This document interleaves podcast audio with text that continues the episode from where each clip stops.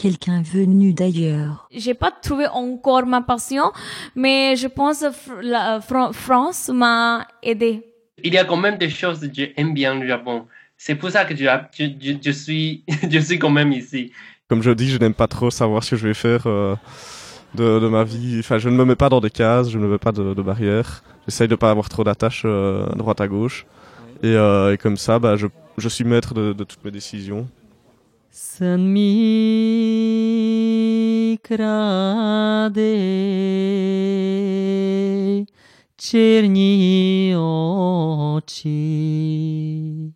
اسمي أيمن عمري 30 سنة ساكن ببواتيه وصار لي ثلاث سنين ونص بفرنسا Quand j'avais 19 ans, je n'étais pas sûre du tout ce que je voulais faire pour le reste de ma vie. J'ai du mal souvent à mettre des mots sur euh, ce que je ressens et je mets plus facilement des images. Je pense que la culture européenne, c'est, c'est plutôt fascinant pour moi. La langue de, de là-bas, bonjour, euh, banois. J'espère que je pouvais euh, te montrer un peu la culture allemande, ou moi, la culture de Christophe. Je suis au paradis, euh, je ne peux, pas, je peux pas vouloir mieux que ça. Je ne sais pas du tout où s'oriente ma vie. oui, oui, j'ai aucune idée. Dzień dobry, nazywam się Natalia i jestem tutaj we Francji, bo tutaj robię moje studia po francusku. Меня зовут Вадим, мне 23 года, я студент. C'est tout. je m'appelle Christina, j'ai 23 ans. Euh, J'étudie le français, je l'aime beaucoup. Euh, avec l'histoire de Révolution française, etc., ça m'étonne pas que je vois des manifestations à droite, à gauche comme ça. Donc tu veux venir en France Oui, je pense que si le, mo le monde va être une, une, un endroit de, de la folie et la, du chaos, moi je pense que j'aimerais être en ce moment à Paris. Tu viens d'Azerbaïdjan? Oui, Azerbaïdjan. Azerbaïdjan qui se trouve dans le Caucase, à côté de Géorgie, d'Arménie et Iran. Est-ce que vous vous sentez euh, marocain? Ou bien ou français Et la plupart des, des jeunes répondent euh, que quand on est en France, on, on, se sent marocain, mais quand on est au Maroc, on se sent français. Tu parlais tout à l'heure de montrer ses sentiments. Euh, en Corée, on ne montre pas beaucoup ses sentiments? Oui, je ne sais pas pourquoi, ouais. mais les Français, ils montrent plus fort donc euh, j'ai fait ce choix. c'est la vie qui a fait ce choix pour moi en fait. je n'écoute pas trop la musique américaine, je ne connais très peu. J'écoute plus la, la, musique indienne. C'est vrai qu'il y a certaines différences culturelles qui peuvent poser des problèmes entre les Brésiliens et les Français. En Belgique, l'ambiance est quand même plus cool, plus posée, décontractée. Les gens ont plus facilement le contact avec toi. Et je pense que c'est original ou spécial parce que c'était le premier centre d'éducation pour les femmes dans l'histoire de la Corée. Mm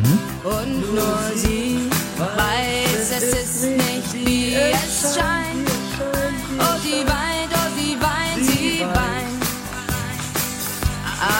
wenn sie alleine ist. Denn sie ist, denn sie ist die eine. J'étais une éducation tellement stricte, ah. euh, c'est pour ça que était toujours mon rêve de euh, sortir de la maison, sortir de la famille pour trouver ma liberté. Et, et oui, je crois que je l'ai trouvé dans l'Europe pour, euh, ah. pour 7 ans des études. Oui. And there is a philosophy. The thing is, um, you really have to to trust, to trust all the life. It's it's a hard thing to to say, but yes, you have to trust you and your life. Et, par exemple, au moment du, du retour au, au, au Japon, Ah, ah. est-ce que euh, il y a eu des formes de Ah dé- oui. décalage Ah, ah, peut-être ah, avec... bah oui, bah oui, bah oui, bien sûr. Alors vas-y, ra- Parce raconte. que bah, nous, euh, moi et mon frère, euh, on était plutôt habitués à cette culture occidentale. Par exemple, quand on utilise les transports publics en Bolivie et on monte euh, dans les bus, il faut dire euh, bonjour. Bonjour à tout le monde. On dit bonjour à tout le On- monde. On dit toujours bonjour. Ah ouais, ouais. Et si tu ne dis pas bonjour, c'est comme si tu n'as pas reçu, d'éducation, tu vois. Ah, c'est- une mhm. chose impolie de ne pas dire bonjour. Oui, c'est j'essaye de changer un petit peu les, les pensées. chinoise euh, parmi les Français. Déjà, le fait de ne pas être dans son pays, ben, on se remet en question tout le temps. L'esprit révolutionnaire de la France, ça a donné, ça a aidé beaucoup, on peut dire. Je suis anglais et j'ai voulu fuir euh, le Brexit et la mauvaise météo. Pendant mon voyage, je me suis rendu compte que en fait, tous les gens sont pareils. Toutes les personnes ont en fait, les mêmes problèmes, les mêmes désirs. Et même si ils euh, vivent dans une manière différemment. Depuis petite, je pensais aller à l'étranger, un jour, mais je n'ai jamais pensé à la France.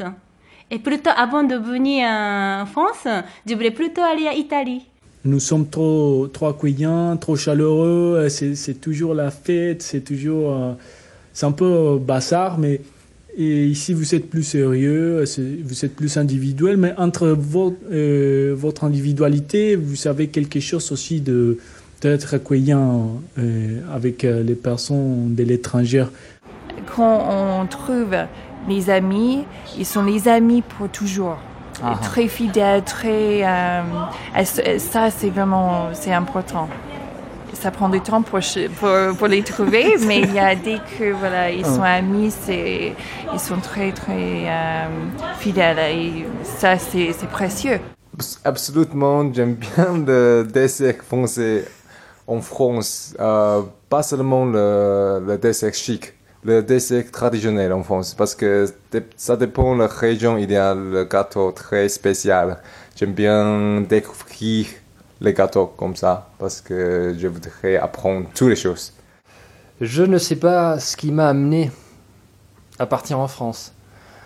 Euh, c'est une question que je me pose assez souvent, c'est une question qu'ils me posent aussi les, les- les personnes de mon entourage, qu'est-ce que je fais en France?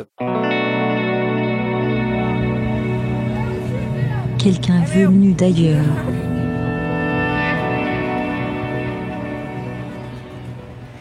On a donc entendu là euh, 40 voix. 40 voix qui correspondent aux 40 invités des 4 années de l'émission Quelqu'un venu d'ailleurs. Un grand merci donc à toutes celles et tous ceux euh, qui ont accepté d'être enregistrés. Et un grand merci également à toutes celles et tous ceux qui ont suivi ce podcast. Un podcast euh, qui s'arrête donc, mais qui laisse la place à un autre intitulé Ligne de vie.